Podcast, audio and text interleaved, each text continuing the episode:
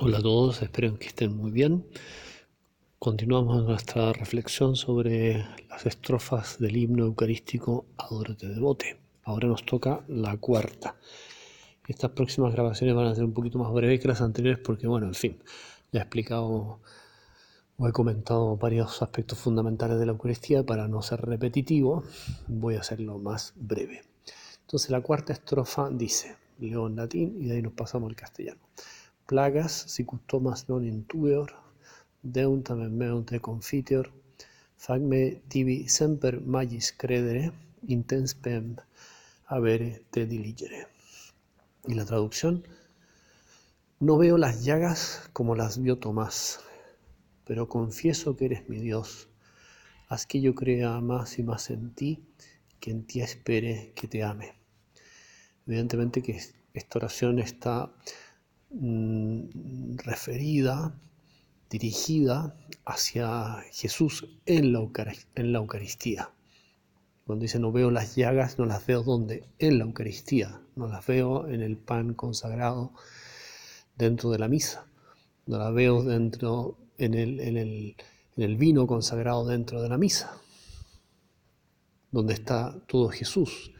Como bien saben, las dos especies, el pan y el vino, eh, son transubstanciadas, cambian de sustancia por la fuerza mm, de las palabras de la consagración.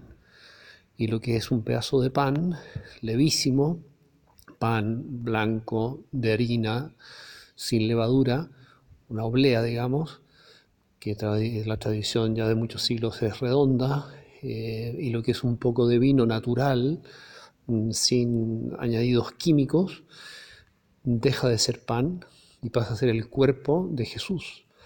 Y junto al cuerpo, inseparablemente, la sangre, el alma y la divinidad, todo Jesús. Y el vino pasa a ser la sangre de Jesús y junto a la sangre, el cuerpo, el alma y la divinidad. Todo Jesús en el pan consagrado, que ya no es pan, sino Jesús, y todo Jesús en el vino consagrado, que ya no es vino, sino Jesús vivo. Entonces, em, lo que dice esta, esta estrofa, no veo las llagas como las vio Tomás, es Cristo resucitado, que aparece a los apóstoles en el segundo domingo, después de resurrección, lógicamente, con las llagas. El crucificado es el resucitado. El resucitado es el crucificado. Jesús quiso digamos, inaugurar esta nueva vida absolutamente distinta a toda vida humana, que es la vida gloriosa, eh, que viene con su resurrección para ya nunca más morir. Y ese cuerpo glorioso, hermosísimo, eh, quiso que quedaran eh, señaladas las llagas en las manos, en los pies y en el costado, como la señal de su amor. Mm, es un gesto precioso, y bueno, precioso es una palabra que se nos queda muy corta, es un gesto profundísimo en que el Señor quiso decir, bueno, como que estas llagas quedarán para siempre en el registro de mi cuerpo, siempre eh, los tendré presentes, o sea que eh, por amor a, ustedes, por amor a ti, por amor a vosotros, eh, di la vida en la cruz. Y ese amor eh, nunca se extinguirá. Y de alguna manera esto representa esas llagas. Es como podemos imaginar a Jesús con su cuerpo, con su humanidad santísima ante el Padre, presentándole esas llagas e intercediendo continuamente por cada uno de nosotros y consiguiéndonos, consiguiéndonos todas las gracias que nos convienen de la Santísima Trinidad. Entonces, las llagas de Cristo es todo un tema precioso de la ética cristiana, pero aquí está mencionado así, no veo las llagas como las vio Tomás. En ese segundo domingo de, de Pascua, decíamos, aparece Tomás, que se había resistido a creer y no le había dicho a los apóstoles, a pesar del testimonio unánime de los otros diez, eh, hemos visto al Señor y también María Magdalena, etcétera, y ánimo, alegría y gozo, y les cambió la vida después de esa primera aparición, aunque todavía no, asumían o no asimilaban plenamente el misterio de la resurrección. Sin embargo, Tomás se resiste, se opone y dice, mientras no meta mis dedos en sus llagas y mi mano en su costado, no creeré. No quiero engañarme, no quiero dejarme llevar por una ilusión, no quiero volver a sufrir eh, una desilusión. Entonces se cierra, pone condiciones para creer. Y, y, bueno, la incredulidad de Tomás evidentemente que nos ayuda más a nosotros los creyentes que la credulidad del resto, que la credulidad o la fe de Pedro, de Juan y de los demás, porque es un elemento más para consolidar nuestra fe en la resurrección. Toda nuestra fe se apoya en esta verdad.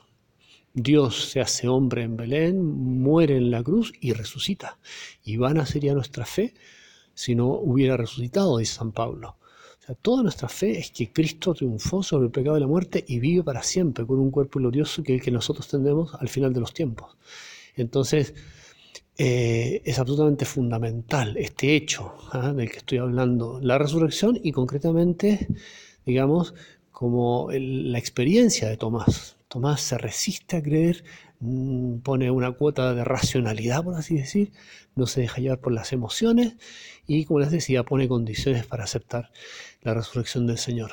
Y bueno, aparece Jesús en el cenáculo, en este segundo domingo en Jerusalén, y estaba Tomás con ellos, y todos nos acordamos del hecho, ¿verdad? El Señor que lo mira, Tomás, trae aquí tu mano y mm, toca con tus dedos mis llagas y mete mi costado. Bueno, ¿y, qué, qué, ¿Qué dice Tomás? ¿Cómo reacciona? Señor mío y Dios mío.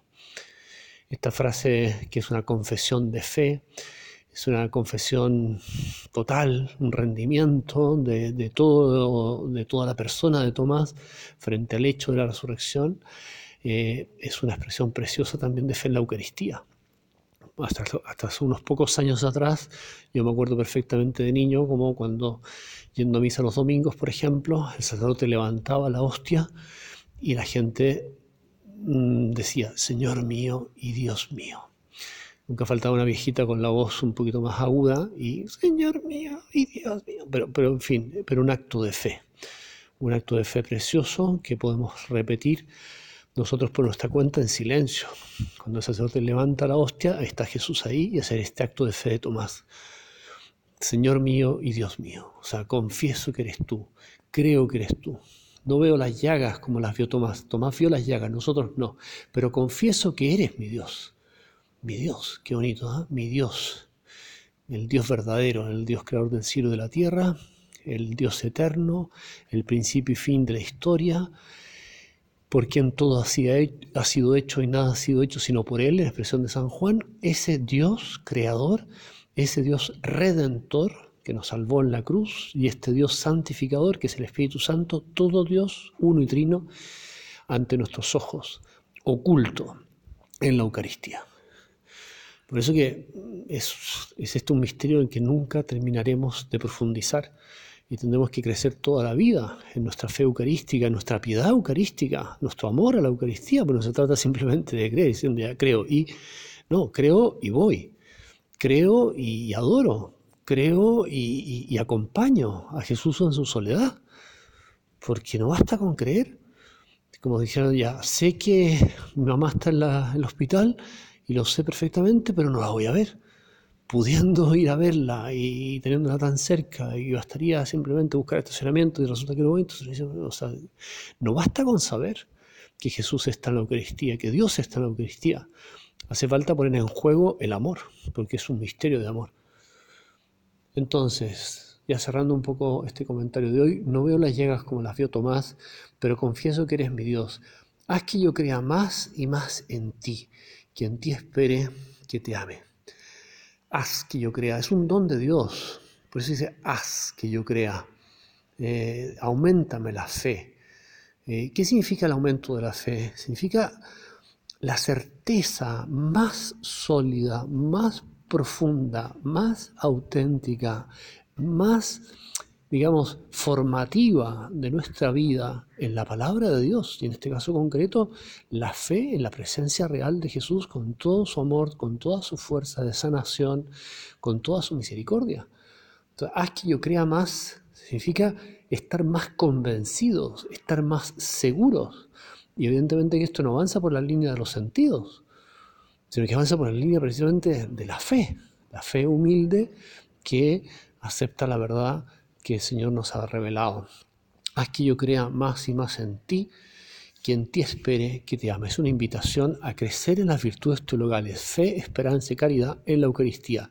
Creer en la Eucaristía, esperar en la Eucaristía, que significa eh, encontrar en el Señor, en la comunión, con el alma bien dispuesta, pasando también quizá por el sacramento de la, confesión, eh, esperar en toda la ayuda que necesitamos, toda la ayuda que necesitamos para resolver nuestras dificultades, para, bueno, o sea que a veces buscamos la ayuda y ponemos nuestra esperanza, digamos, en la ayuda de un amigo, de una amiga, de un médico, de, en fin, un psicólogo, está bien, si, todos esos medios humanos son completamente lícitos e incluso también a veces claramente necesarios.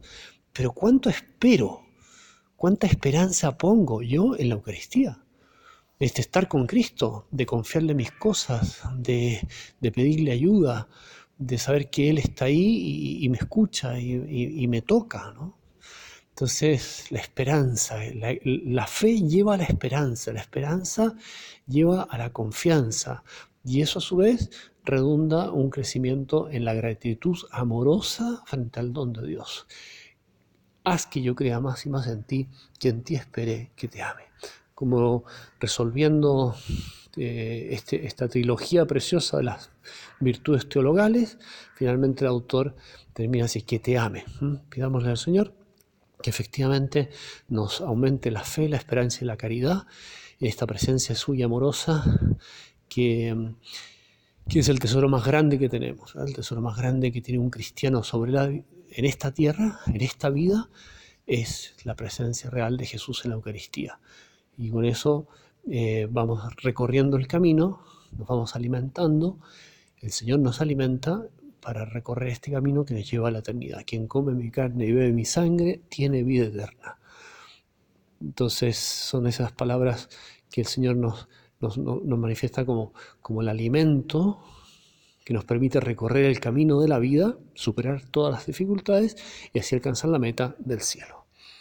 Nos vemos.